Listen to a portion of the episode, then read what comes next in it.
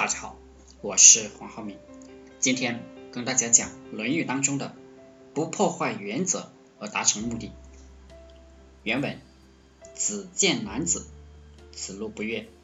夫子使之曰：“予所否者，天厌之，天厌之。”孔子去见了男子，子路不高兴了。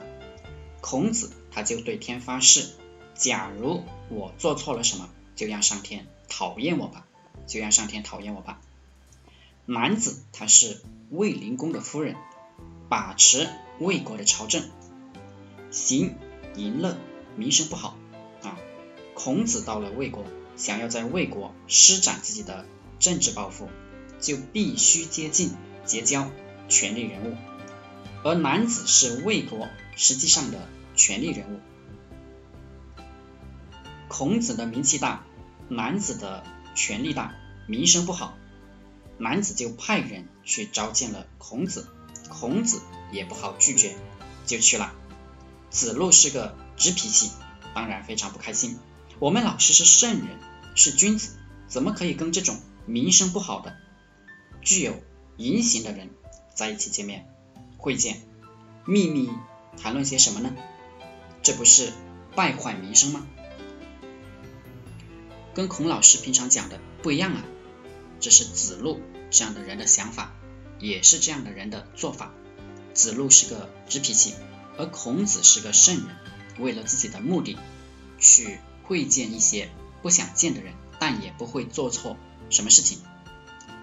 在生活中，我们也会碰到这样的事情。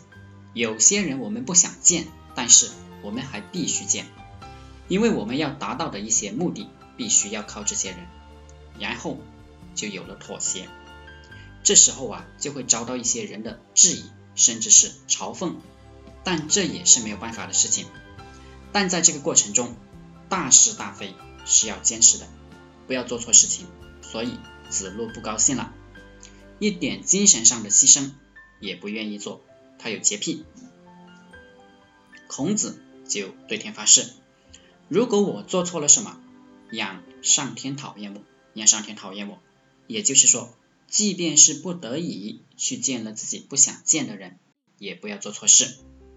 基本上还是不破坏自己的原则而达成的目的。一般情况下，破坏自己的原则，做错了什么而达到自己目的的人，都会被反噬，是一件。划不来的事情，圣人当然明白这个道理。